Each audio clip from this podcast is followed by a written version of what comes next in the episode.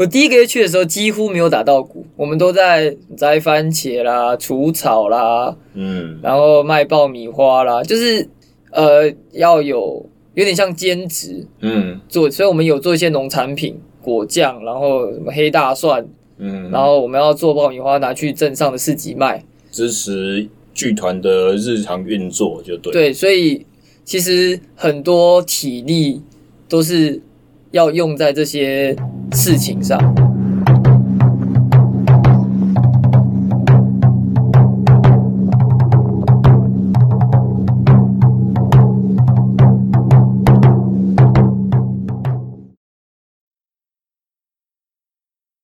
您刚刚所收听到的鼓声是由本集节目来宾林彦君所演奏的。今天的节目来宾也是我第一次让我的学生在节目上露露脸现身。此外，本集节目的录制呢是在 First Base Studio 哦，这是由 Hito 大联盟两位主持人，呃，中华职棒的英文转播 Adam 以及 Fox 体育家族的好球带主播 Jackie 哦，两位专业主持人所所制作的 Podcast，非常感谢他们出借这个录音空间给我使用。那么这次的主题呢，足足录了两个小时了，就是录音室的一整个空档这样子。而且因为内容实在是非常的顺，所以其实也没什么好剪接的哦。由于时间长度的关系，我会把它分成上下两集。今天所播出的会是第一部分，而第二部分的节目呢，则会在下个礼拜天才上线，敬请期待。那么以下就开始我们的节目收听。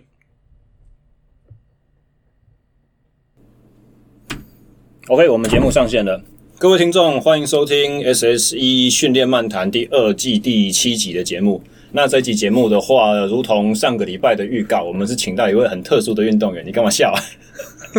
很特殊项目的运动员。所谓特殊的意思，就是说，其实一般来讲，我们在运动场上面，我们说竞技运动的项目都是会有输赢的嘛。但是今天我所访问到这一位呢，他是表演工作者林彦君。呃，可以自我介绍一下吗？你是做什么样子的表演性质？好，大家好，我叫我是燕君，我现在是日本的鬼太鼓座太鼓表演集团的研修生。那因为疫情的关系，所以暂时回来台湾。OK，所以呃。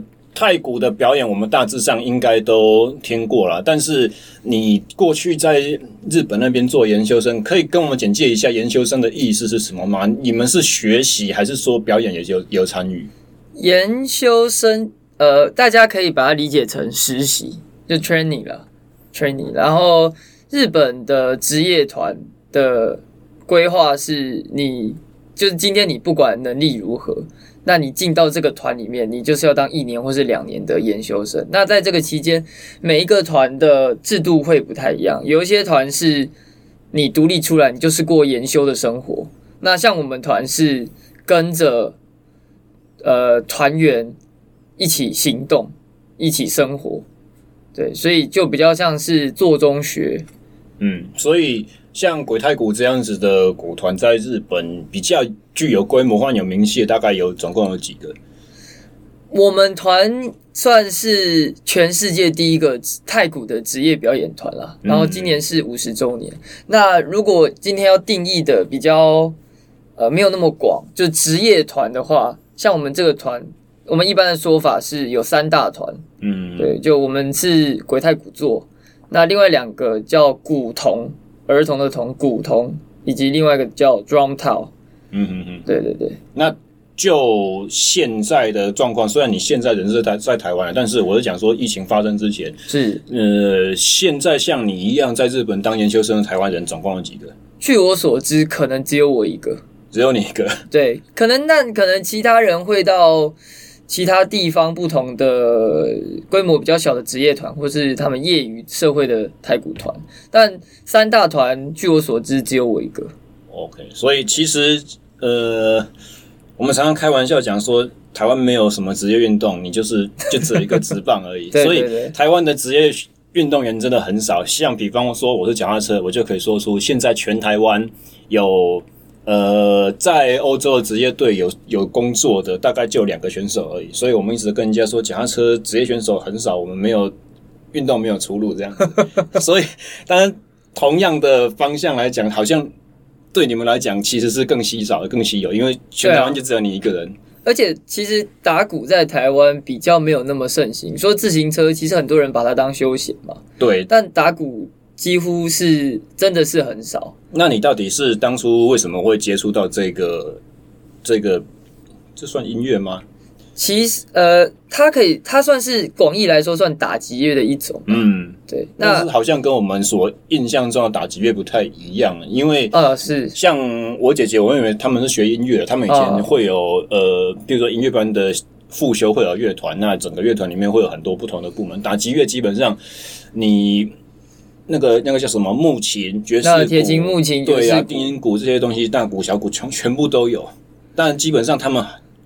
有点像现在呃现代的一些乐团一样，你的鼓手就会是在所有人表演的一个范畴之内，而你们不一样，你们是只有鼓声，对不对？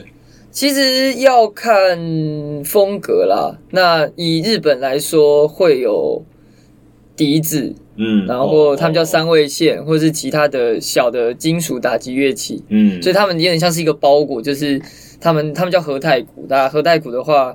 它不除了鼓是主轴之外，还有其他的乐器来搭配，所以它其实的编制，团体的编制其实也不是那么的只有一种乐器啦。嗯，对。那因为我自己不是科班出身，其实我以前就就一般生这样，我大学也是念公共行政，跟这个一点关系都没有。那你到底是什么时候开始学打鼓的？我是退伍之后才开始。这么晚哦？对，很晚很晚，大概二十四、二十五岁的时候。嗯。但是其实。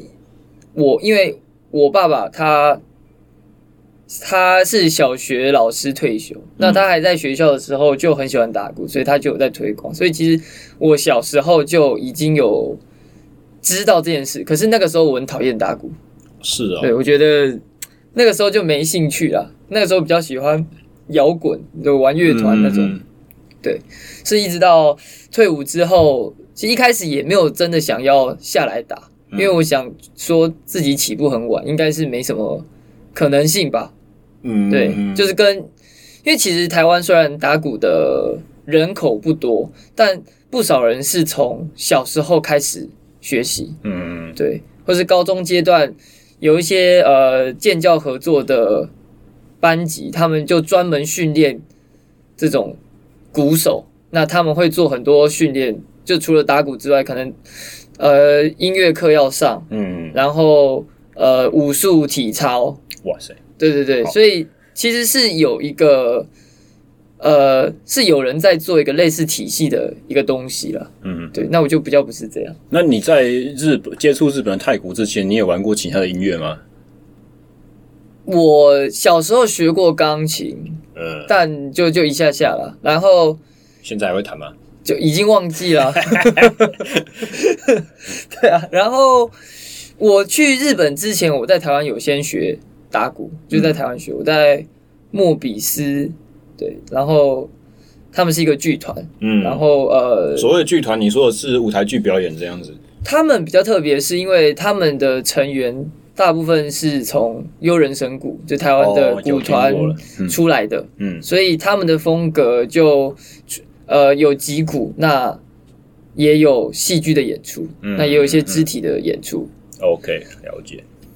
那在我们讲从事音乐和打鼓之前，好了，因为我们今天谈论的是运动嘛，我们是讲讲体能训练。那么在接触打鼓之前，你有没有玩过什么其他的运动项目？你是很好动的人吗？哎、欸，我其实一直蛮喜欢运动。我小学是桌球队，然后游泳队。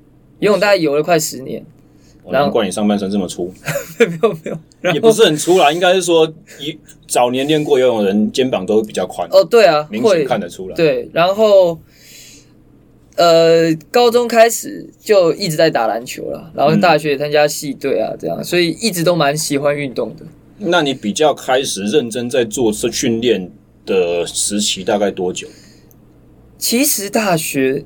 的时候就有在做重量训练，但那个时候也没有人带，所以就乱练。嗯。那你是纯粹是为了想练身体，或者说想要练外观，还是想要打球打得更好？其实都有诶、欸，都有。对，嗯，真正接触到比较专业或者说比较明确的训练，应该是在前几年，就因为打鼓的需求，所以开始找教练学习。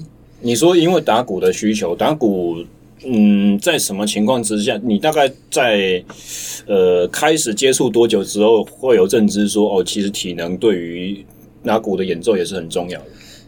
呃，这叫。呃，谈到我的所受的体系的，对，像我的，我刚刚前面有提过嘛，我的老师是右人神鼓之前的鼓手，那他们的体系，呃，他们会，他们有个说法叫三打：打拳、打坐、打鼓，所以他们会用，那就体能训练的方面来说，他们会用。训呃练习武术这件事情作为他们的体能训练，嗯，有某种概念上来说是这样，当然不纯粹了，嗯，对，所以我其实一开始的时候就有意识到，打鼓它不是只有纯粹音乐上的表现，它是有肢体，呃，不管是说，因为我们视觉上对，还有视觉上的，还有体态这方面的。那其实我因为我不是像他们那种传统艺术科班出身的人。所以我的思维会比较不太一样，就是说，我之所以开始觉得想要找教练来练习，是因为其实当初就是一个想法，是觉得说，哦，我们打鼓这么需要体能，这么需要呃身体的训练，那是不是我可以用训练运动员的方式跟思维来训练我自己？嗯嗯嗯，对。那你？之前第一次找教练的时候，你们大概合作了多久？然后是以怎么样子的训练为主？差不多半年到一年的时间。当时以主要以基础的动作操作为主，就基本的，比如说三项啦。嗯。然后呃，他会针对所谓三项，就是建立三项嘛，对不对？欸、对，建立三项。我在想有，有有一些听众可能对对对，健力三项，蹲举、硬举和卧推。对，嗯、然后他，因为他那个教练他自己是武术队出身的。OK，对，其实我当初在找的时候也是，因为我不想要找健美那种专项，因为我是思考到说，我还是要运用到我的脊骨的表现上。嗯，那当时我的认知是，大家会练武术嘛，那。呃，我觉得练健美跟就是你有个专当时的认知啊，现在就想法不太一样。但是当时的认知是，呃，练好看的跟练武术的，那他的对可能对脊骨的这个认知会有差异。那或许找一个有武术背景的教练，他比较知道我的需求，对对，你们的动作模式比较熟悉。对，嗯，发力的方式，对。那当时的训练就以。但嗯，相较于现在来说，当时的训练就比较基础了，就是做操作动作，嗯，对。然后那个教练我觉得蛮会教的，所以他我还蛮感谢他的，他算是建立我在重量训练或是呃其他方面的动作的发力习惯那些的，建立一个蛮好的基础。嗯，对。那后来结束是因为你去日本吗？哎，对，因为我去日本。OK，那么你去日本大概多久？我去年六月底过去，现在算起来差不多一年多。一年多，对。那么在鬼太鼓做的研究生，你们的日常生活作息或训练大概是什么样子？譬如说，我们如果一天的话，可以简单做个描述吗？一天，我们从早上六点开始跑，其实差不多九公里了，九公里多。然后，因为对啊，因为我们是。我们在半山腰，嗯，所以我们要从山上跑下去，然后再跑上来，来回才有九公里多。啊，跑完之后是什么样子的路面呢？呃，山路、柏油路了。哦，所以不是什么有阶梯什么之类的。呃，不是，不是。OK OK，对。然后接下来就是生活，因为我们就是在那边生活，所以除了训练之外，其实更多是要处理你生活中的琐事跟杂事。嗯，对。然后呃，如果单就训练的话，早上会练差不多一个多小时，就是单纯击鼓的。嗯，所以早上就是晨跑击鼓，下午如果有训练的话，大概就三个小时的练习。那前面两点到四点是自主训练。嗯，对，你可以呃自己就加强，然后四点之后就合奏。大家一起练。哦，所以自所谓自主训练也是脊骨的训练，还是说你们也可以把体能的东西放在自主训练时间去去进行？都可以，但因为我们那边我觉得比较特别的是，他们都不太会做，或者只做一点点体能的训练，嗯，身体的训练就真的就是一点点，大部分都是在脊骨的专项训练上。嗯，OK。所以，那么除了就是演奏的训练之外，你说因为研修，所以就是在那边做日常的一些生活嘛？那你们有没有一些，比如说课程、学科类的，或者是说日常生活必须要协助负担的事情？譬如说，呃，杂物啦，或者说什么之类的东西？我们杂物特别多，像。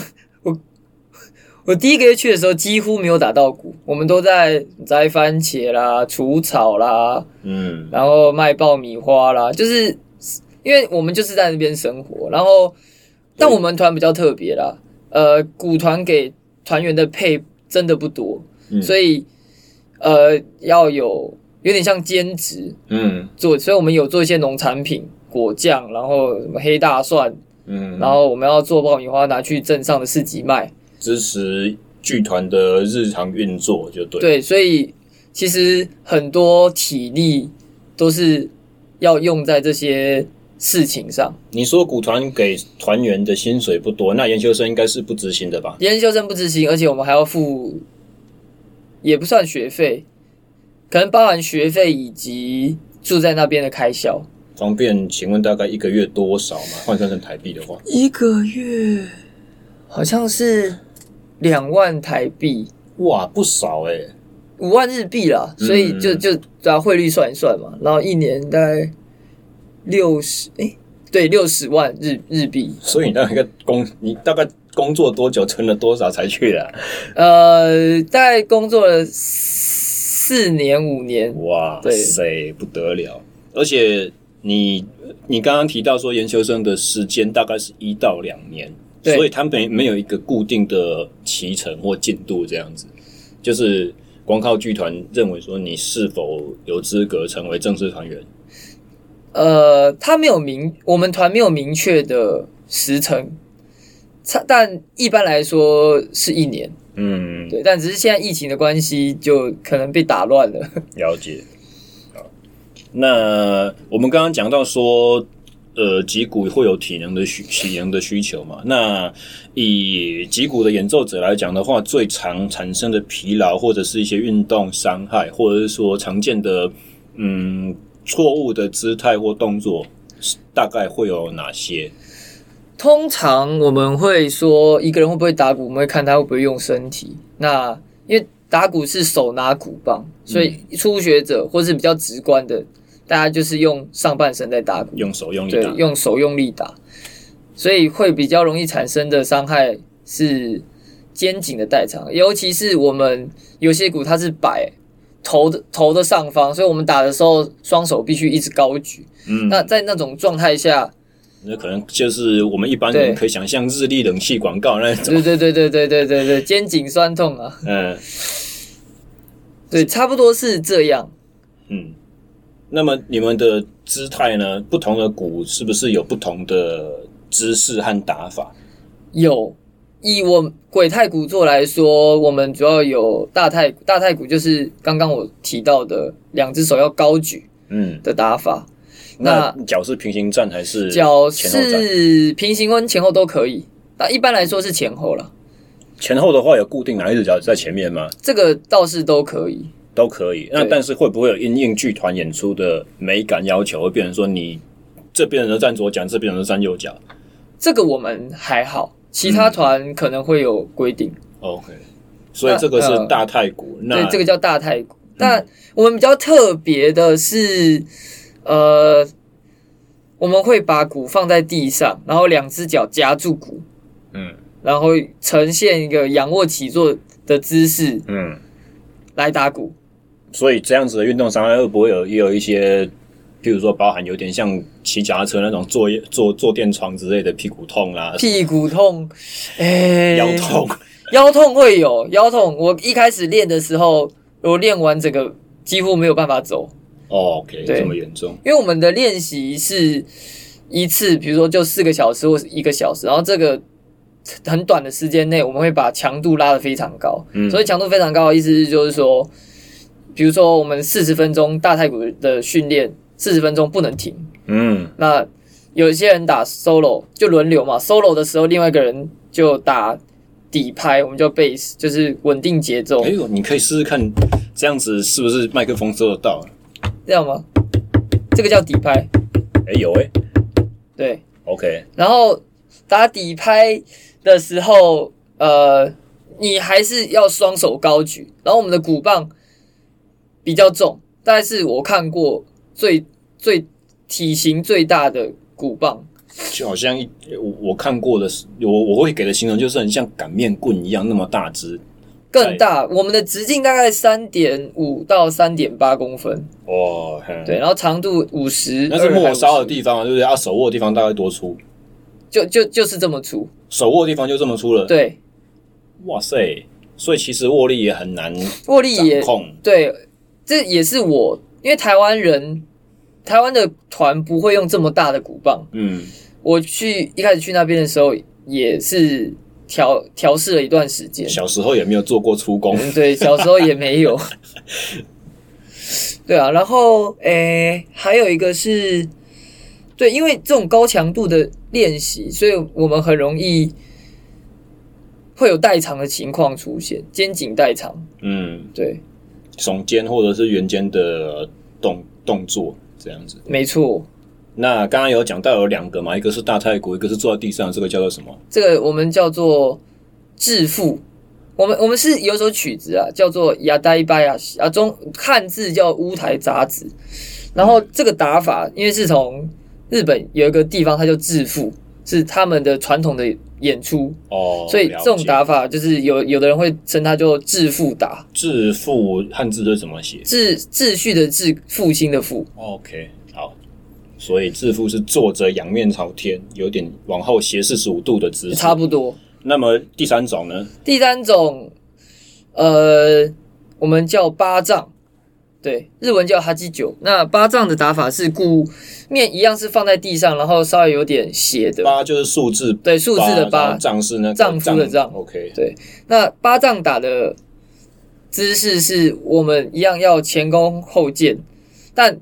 这个会蹲得很低，我们的屁股必须跟膝盖一样高。哇靠！然后前脚站得很累。没错，然后就这样一直持续，而且我们的鼓棒又超重、超大，嗯、然后我们的动作很考验，除了力量之外，很考验活动度。嗯，所以我其实初期的时候常常为此所苦，因为动作就很不协调。所以关于八丈，是不是也会有它特殊的运动伤害产生？会。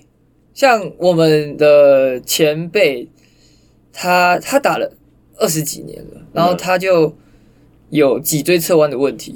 哦，你可以想见。对，诶，所以刚才讲前后脚是不是有固定的踩法？八丈是不是就一定是左脚在前？没错。大大太鼓就不一定。OK，那八丈左脚在前，那左脚是脚尖朝十二点钟方向，右脚应该是朝三点钟方向。我如果没有记错的话，三呃左脚就是两两只脚会哦，对，差不多，对对对，脚掌是呈九十度的，对，直角的这样子，脚掌的方向是这样。OK，所以常见的运动伤害类型是这样子。嗯，你是因为觉得我自己有代偿的情况需要修正，或者是？因为因为觉得说我的鼓声不够浑厚，我穿透力不够强劲之类的原因，才决定说，呃，我我需要再把铁人训练加强。那个时候我们到底是你怎么找上我的？因为我我我自己本来就对运动有兴趣嘛，嗯、那开始训练之后也会想要就按各种粉专赞啊，然后定期收看各种资讯啊，就可以学学习这样。嗯、那那一次是听到小廖的。Podcast 哪一集呀？好像是什么时候开始听的？讲应该不是第一二集吧？那个新手健身十种常犯错误，你应该不会对这种运动东西有兴趣。也不至于，但我听到那一集好像是讲训练法吧，就是说好像是什么呃，体能交互关系吗？对对对对对对对，嗯，听到这个，然后因为你刚好在尾端的时候。叶配叶配自己。哦，对，那那一集我有讲到说，我有我正在招新学生什么之类的。对，线上的那个之就是教练。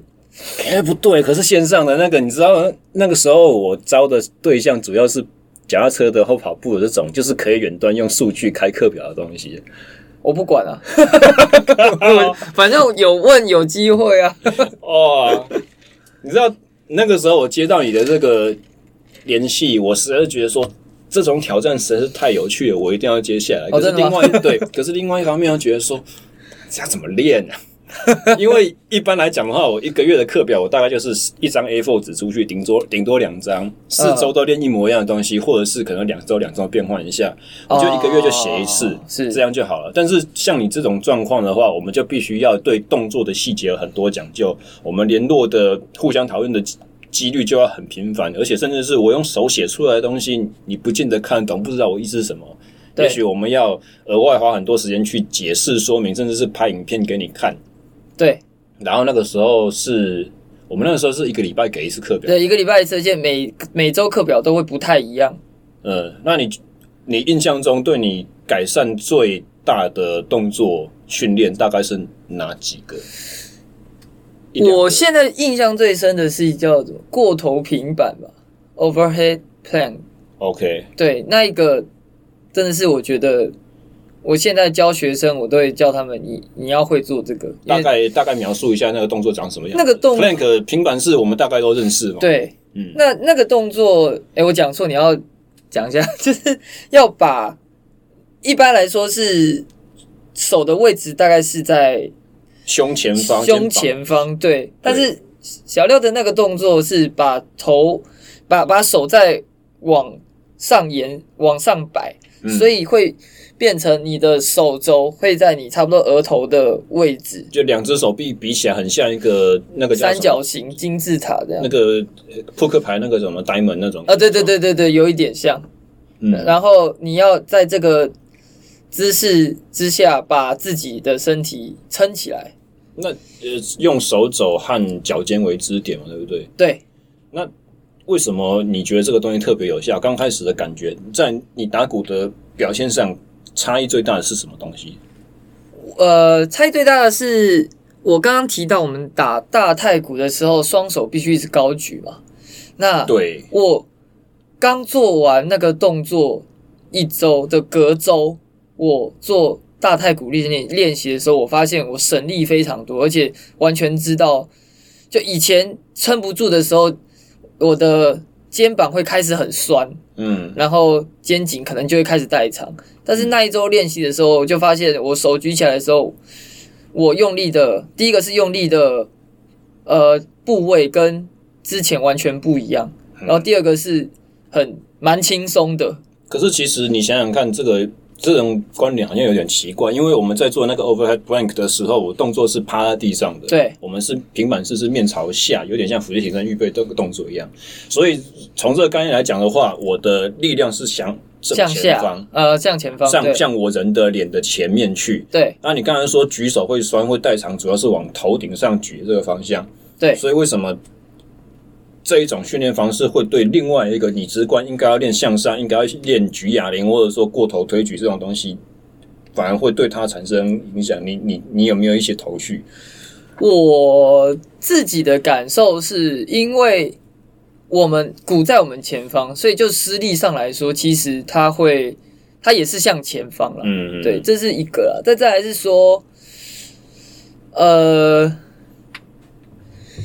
我手高举的时候，我我当时的感受是，因为我必须要维持这个姿势，嗯，所以，然后鼓又在我的前方，所以它其实除了打之外，光是我要固定这个动作。它其实就有一点在训练，就是就我在做 overhead plank 的时候，就有一点训练我固定住这个姿势的某种激励吧。我不知道，我乱猜的。嗯，对，但当然也有个原因，是因为我们其实手不会一直停着，我们会一直动，所以它其实也是不断的往前，不断的往前。OK，我现在已经有一点。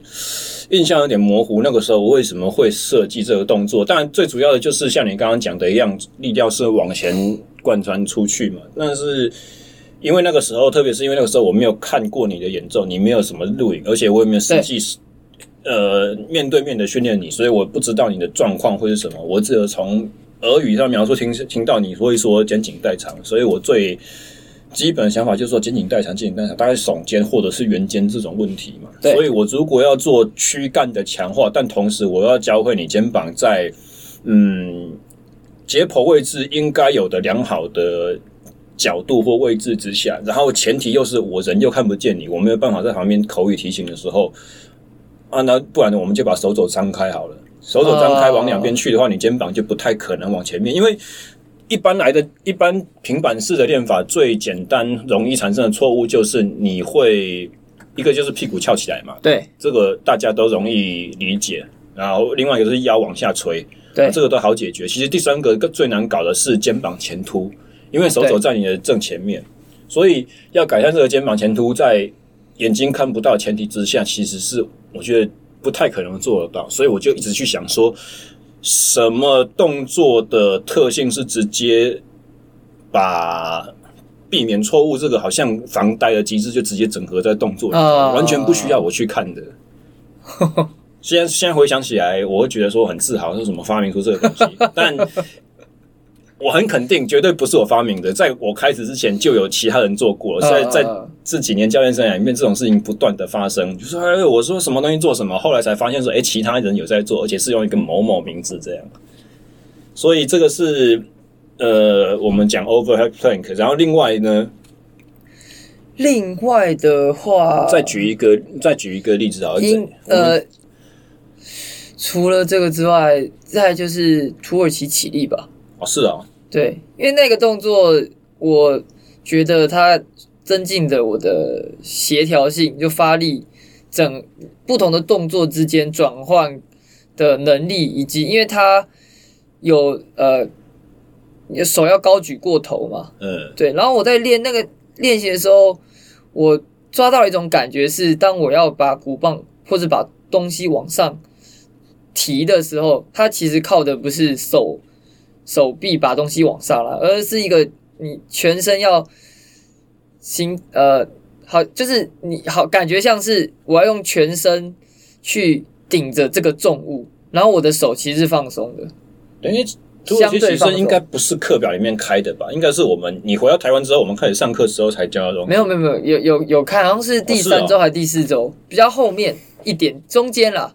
那么天才，那个时候我有给动作给你，有给影片吗？你都有给影片啊？啊，我不懂，我就问你啊。我还以为说，哇，这么复杂的动作，我竟然会用 远端的开，我忘光光了嘞。哦，那除往上延伸这个动作，为什么往上延伸这个动作会很重要？因为我们有很多打鼓打一打，然后呃手要高举过头，把鼓棒手伸直，然后鼓棒拉直的就。的动的动作了，所以这个纯粹是以这，你看它也其实有点像是我们的表演需求，体态或者是外观上吗？还是说你有举高，你打下来的音量就会更大？嗯，一开始我我，但这是我的的的推想啊。一开始可能是呃声音动，我们就越打越大声嘛，动作就越越越大，嗯、所以就需要更长的路径来加速。对，然后再。往后渐渐的发展之后，可能以前的人觉得，哦，那我手伸直这样比较美观，嗯，所以到最后，它其实不纯粹是脊骨力道上的需求跟考量，它也有美观的效果存在。那就我们表演上来说，我们会需要在非常快速，但又声音要很大声，然后动作要很大，嗯。所以常常必须要打很快节奏，然后快速的举手。所以这个时候，我的力量、我的动作能不能连贯，就变得很重要。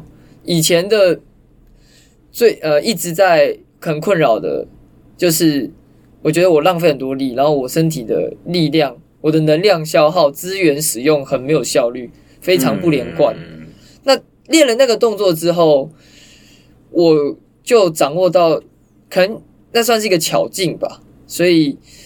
呃，一来是肩颈代偿的情况就开始改善，嗯，那再来是我就知道说，哦，我手如果要快速的往上拉，我应该要怎么用力？哦，原来是这样子。所以，但是对于一样类似是以身体运用的使用的训练，像是武术，像是打拳，是中国武术的拳拳套套路，或者是舞蹈，应该也都是那一个方向的东西。那也是你很早就已经在做了，为什么？接触到用重量训练的方式之后，你才对这种巧劲认识会忽然好像一点就通了这样子。呃，我一开始的时候，或者说我们这个圈子的人比较会去做的，大概就是武术或者武道的训练了。嗯，但我后来发现，对我来说有一个问题是，它没有那么直接相关性。就是它用力的原理可能是一样的，可是它的动作模式不一样。嗯，所谓动作模式不一样是，就是说，比如说以武术来说，我们讲究一样的是爆发力，我们叫做要要松啊，动作要松，嗯，然后你要瞬间发力，嗯，对，这种，然后我们会讲丹田发力，然后讲究你的呼吸嘛，嗯，那这个跟打鼓的。这个原理用力的方式是一样，嗯，可是我至少我当时啊，我当时因为我当时遇到的情况是我出拳的动作其实跟我打鼓的动作是不一样的，我可能都要用我的下盘、我的核心去驱动我的上半身，但是可能一个是比如说出拳，他可能比较就是直接用推的动作，但是打鼓的动作它其实很像是在投掷。哦，我大概知道那个意思，就是因为拳的训练是空手的，对，这也是我们我们呃，以生物力学那个以前我们在讲开放式的动力链，就是你四肢末端是主要由身体自己去控制，而没有一个明显的呃，应该怎么讲轨迹的约束或规定了。呃，是是是是，像是对。但我们拿的鼓棒，而且我们的鼓棒又很重，所以它其实无形之中它会有一个。最适当的路径。那你以前在学打拳的时候是没有兵器的，就是因为我学的比较浅，所以我没有碰到兵器。嗯。OK，所以就是缺乏一个外在阻力的这种刺激。对，而且我后来的想法是，因为我学拳的目的是为了打鼓。嗯，那有一些表演者，他们呃，他们学武术那。他们也会去表演武术，或者说他们拿武术再去做别的运用。嗯。可是对我来说，武术它比较像是我的训练身体的方式。我我要透过学武术中的体会来过渡到脊骨上。嗯，但还是有一段差距跟不同的地方。嗯，所以我后来寻思，我是不是就能直接有一套方式，直接来训练脊骨，会更直接。就以击鼓来说了，嗯，所以你一直在日本的期间，你就是一直在找寻体能训练的方法，这样。对，因为我们那边，呃，老实说，他不太会教你方法，意思是说他会告诉你你的目标在哪边，嗯，然后你要做到什么程度，他的要求是什么，可是要怎么达到这个要求？呃，讲好听点是每个人的方式会不一样，嗯，那但从另外一个角度来看，就是我们没有一个标准化的的 step by step 的训练的方式，或者就是说你有没有悟性就看你自己，我不管你这样。对，然后你活得下来就活得下来，你可能受伤了没有办法继续下去，那就。渐渐的退出。诶，其实我们在概念上觉得说日本是体育强国，所以我们会觉得他们的运动训练是非常先进的。但是，我开始自诩为运动人之后，我跟一些项目的选手接触稍微多一点，我才发现，其实日本也蛮土法炼钢的。至少是在就是我们就说推广的那个城市，除了最顶尖的选手以外，因为像像是有应该说日本的文化比较保守，重传统。对，所以他们像像你刚刚讲的，就是打鼓的表演艺术，他们比较没有一套传统。那有一些东西的话，就是说，比如说像脚踏车，就是太传统了，嗯，所以他们会很严格的规范。像比方说职业竞轮，那竞轮学校养成就会是说，嗯，他的它的理论就是非常的制式化，所有人全部都一个模子压铸出来的。是，除非你成为职业选手，你离开学校之后，你怎么去做，只要在比赛规范之内，我们都不管你。但是在学校养成的时候，所有人做全部都是一板一眼，完全一样的东西，然后有点像你讲的一样，就是不问不问为什么。对，因为教官是比较权威的，他说是怎么样，你就做怎么样。对，然后我也我之前也。我还在有在开公司的时候，那个时候我有录过一集节目，访问了一个早稻田大学的棒球员。哦，嗯，他女朋友他他们结婚了，他女朋友是台湾人。那个时候我访问的时候是他们用翻译的，他要讲到说，他们这种甲子园排名在前几的学校，他们训练也都是从早操到晚，跟台湾的体育班其实差不多。哎、欸，对，对，而且他告那个时候我问他说原因呢？原因是什么？他说。我不知道跟你体会是不是一样？他讲的是说，在日本文化里面，他把那个叫做修行，那个不是那个不是训练，所以方法是否是最好的不重要，甚至是他可能在你透过运动带来你肉体上面的折磨，对他们来讲才是最纯粹、最崇高的东西。我自己的看法是，呃。哦，比如说，我们用哲学的一个概念叫身心灵，意思是说，人的组成是身，就比较外在的，然后你的心，这样是比较接下来是比较灵性的部分，就有三个层次嘛。那、嗯、我觉得日本人的训练是，他会，其实我也认同，就是说这些训练、这些运动的训练，他会磨练一个人的心智，它不是只有身体外在有形可见的。锻造，它同时会磨练你的心性，以及在这些训练当中去磨、去塑造一个人的人格。嗯，对，其实这个我觉得整体的这个观点我蛮认同的。那只是说我自己会认为，如果要牵涉到，虽然说是表演艺术，不是运动员，我们的目的跟方向不一样。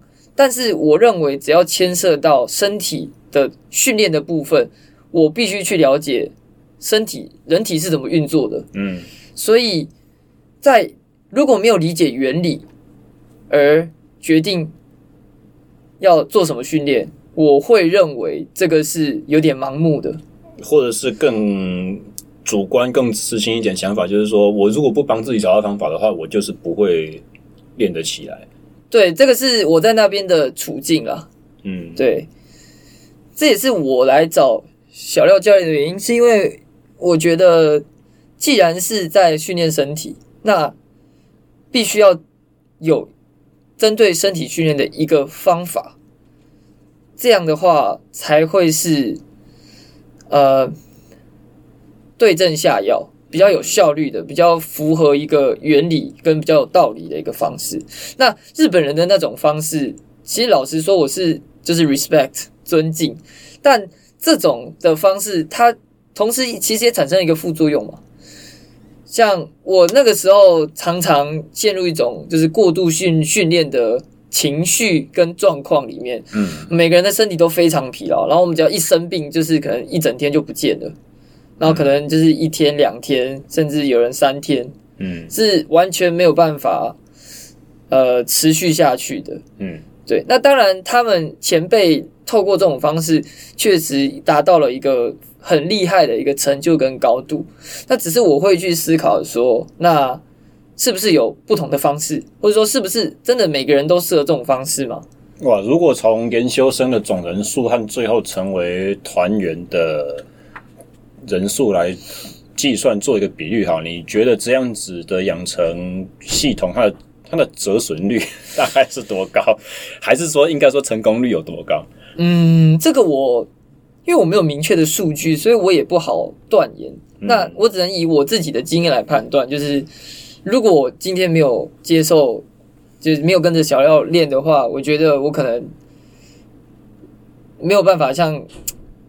就可能就半途就夭折了吧？味道这么夸张？因为像我印象很深刻，是我去的第一个月的第一周，我呃我们要跑直接跑山路嘛，然后我大概第二天、第三天我就脚就不行了，我的膝盖就非常非常痛。所以我其实一开始的时候，我几乎就是用我。还是有在跑，可是那个速度大概就跟散步一样。嗯，然后每一天那个每天早上真的对我来说都是地狱。因为没有啊，可是你也活回来了，因为你找我练在日本的期间，我们最多也才三四个月而已。你不是说你在那边一年吗？对，但是所以你至少自己活过前面的超过半年以上。对，那这个就是我刚刚讲的，就是说，就是我因为在那种情况下嘛，所以我一直找方法，一直找方法。嗯，所以其实跟小廖就是。就是认识小廖的话，算是一个我在找方法的过程当中发生的事情。可在前面我就已经一直在做这件事。OK OK。所以你刚刚跟我产生联系的时候，你说你有说我手边有什么器材，我有弹力绳，我要要求。哎，对对对，这个不是你去之前就准备好的。没有，那个是我 那个求生存的那个 过程发生的事。那前辈都觉得你很奇怪吗？应该是蛮奇怪的，但他们.日本人也对啊。也不会太没礼貌的说，就你这样很可想而知。对啊，对啊，对啊，对啊。那同才压力应该蛮大的吧？其实蛮大的，像他们就会说：“哦，我这样练不行啊，然后应该要像他们那样。”或者是你修太多，有没有这样子的讲法？也对，这这就是其中一个。比如说，他们就他们没有什么组间休息的概念了。嗯，一直抄下去。对，他们就是一直抄，一直抄，然后比谁就是拼的久，然后。对，其实就是比耐力，然后对他们来说，这就是一种精神的磨练。嗯，那其实以表演艺术来说，可以理解为什么要这样，因为那是一种性格的锻造了。嗯，只是我会觉得，诶，是不是可以在嗯有不一样的做法呢？或者是可能有一点像，譬如说，在台湾的棒球选手会有这样子的讨论，就是说，哦，日式训练风格、美式训练风格。哎，对，因为日本的风格是如此的鲜明强烈，所以台湾的日式训练就会把日本就是。草不了的戏的那种方法就是完全的复制，对对对对，但是呃，我们可能台湾人的个性就是比较比较放松一点，比较 free 一点，没有像日本人真的那么严谨，那么对，没错，这是一个关键的差异。所以我们在呃我们在复制日本人的一些做法的时候，其实可能我的想法在很多运动上面可能都没有把严谨的那个优点去发挥出来。对，但是我们复制到的是就是。呃，锻造性格的这个地方，我棒球我不理，呃，我不熟啦。但以以我们打鼓的人来说的话，我观察到的情况是，因为日本人他们之所以，比如日本太鼓好了，我觉得这种真正的核心是他们的民族性，是他们的世界观、价值观，嗯，是日本这个国家，然后这个民族社会，他们的人是这种。特性，所以他们的呃做任何事情都会有那个样子，那表现在鼓上就会有他的样子。那台湾就是很精，对，就是很精，非常精，然后就是做到极限，嗯，对，品质很高，他可以想尽办法到达一定的高度，绝对不会像是台湾人或者是意大利人这样啊，你得塞，呃，对，你什么背了？对对，他。然后就去，然后就去罢工了。对，但我觉得台湾，呃，以以我们击鼓来说的话，我会认为台湾人如果是，嗯，如果比较想着要去学习，就把日本人当做一个最高的标准跟模范，嗯，我会认为你可以再思考了，因为民族性就是不一样。就我觉得台湾，Okay. 其实我。就像我我我去日本之后，我有个深刻体会是说，我我觉得台湾人有台湾人的优点，而且台湾真的是明确来讲，跟日本人比起来，台湾的优点是什么？我觉得台湾人台湾的社会蛮多元的，我觉得可能还称不上是包容，因为我觉得包容这一点，我们的大家还在一个。进步的过程当中，但我觉得台湾社会蛮多元的，比较敢想或敢讲。对，而且我们像我，我很喜欢举个例子是料理，就是日本料理，它是什么菜色，它会都是装在一个盘子里面。比如说肉啊，我吃什么冻饭，那比较传统做法就是我肉是一个盘子，我饭是放在碗里面，嗯，然后我汤是一个碗，然后我的生菜沙拉又是一个器皿装着，嗯，对。那台湾人我又会叫做炒饭哲学，就是把所有东西拉拉拉在一起，然后混合出一个味道。嗯，我觉得台湾社会有这样的一个特性。嗯，这是跟日本人的风格是完全不一样的。所以如果我我我说，我觉得如果大家就是想要学习日本人的优点或者什么，那必须去看到他背后的这个东西，而不是学表面的做法。嗯，对，而且我们也要了解说，台湾台湾社会，台湾这块土地，我们的人民的性格跟特性是什么？这个东西就是我们的根。嗯，我们不能说哦，去学习东西，然后忘记丢掉了自己的根，这样的话就会讲难，就是讲重一点，就是会有点四不像了。很可，我觉得非常可惜，因为我们有身上有我们的宝藏可以发展，但是我们没有好好的利用它，我会觉得很可惜。所以接这就谈到一个原本我应该是拿来当最后一个问题了，但是既然都已经聊到这边，我们就不妨直接从这里切入。听起来好像你的目标是以后要发展跟自己有关的、有自己的对鲜明特色的艺术，而不是说我的志向就是在。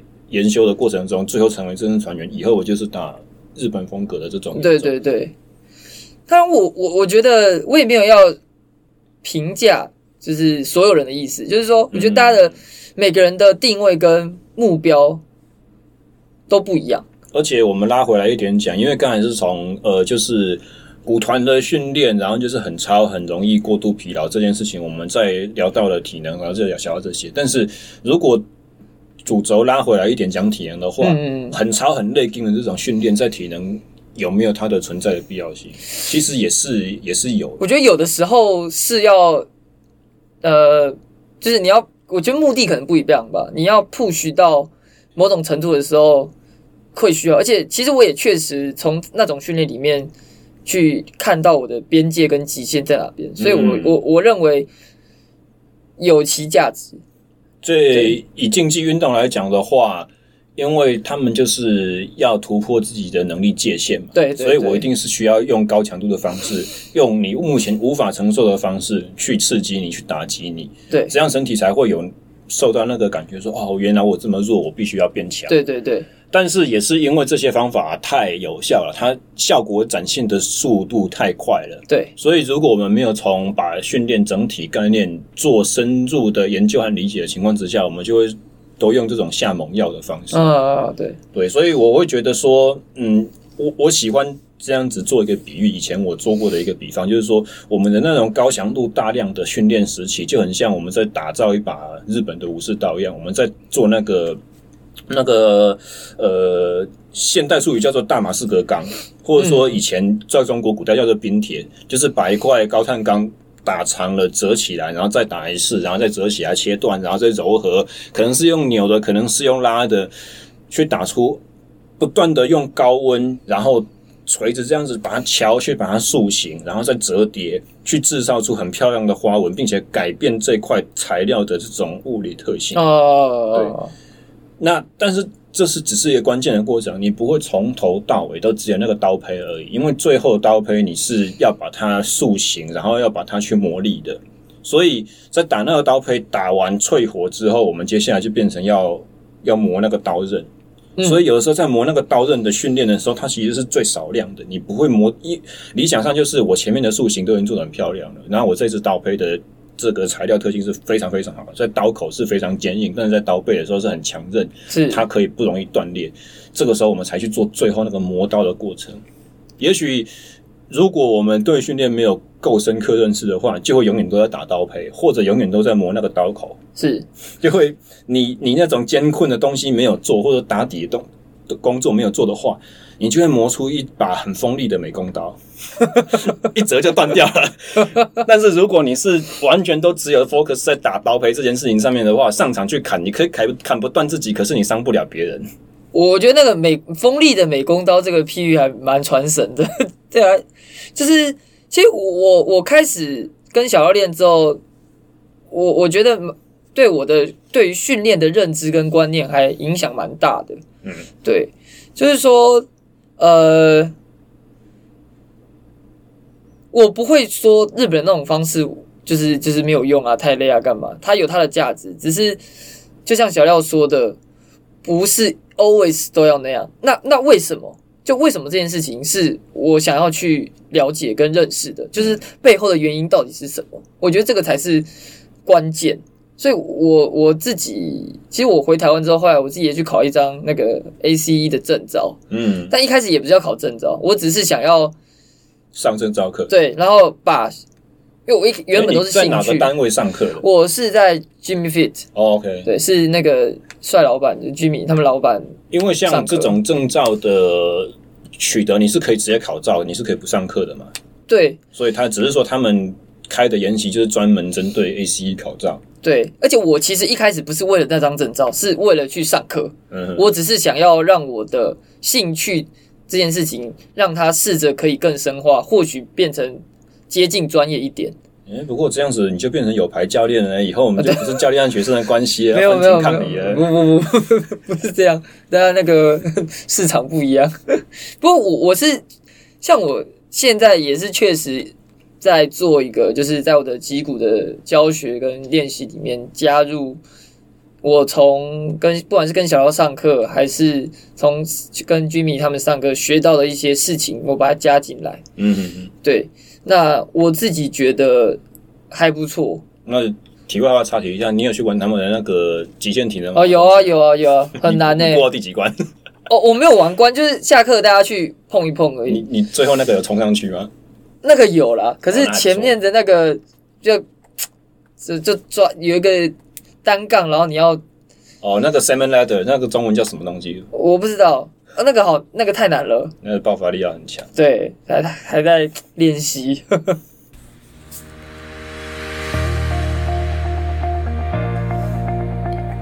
以上就是本节访谈第一集的内容。那么在下个礼拜的内容中呢，我们会谈到更多关于燕军在台湾的这段时间，他的每周的课表呃是怎么样子的规划。以及训练总量和工作之间要如何取得一个平衡，然后我们也讨论到了一些各种运动项目的体能训练要以怎么样的指导原则来分配高强度和低强度的时间安排。此外，在节目的最后呢，我们也请教了燕军有关于他未来的规划以及想法。那么，如果喜欢今天的内容的话呢，欢迎也帮我们按赞、留言、追踪和订阅。以上，让我们期待下礼拜的下集内容。拜拜。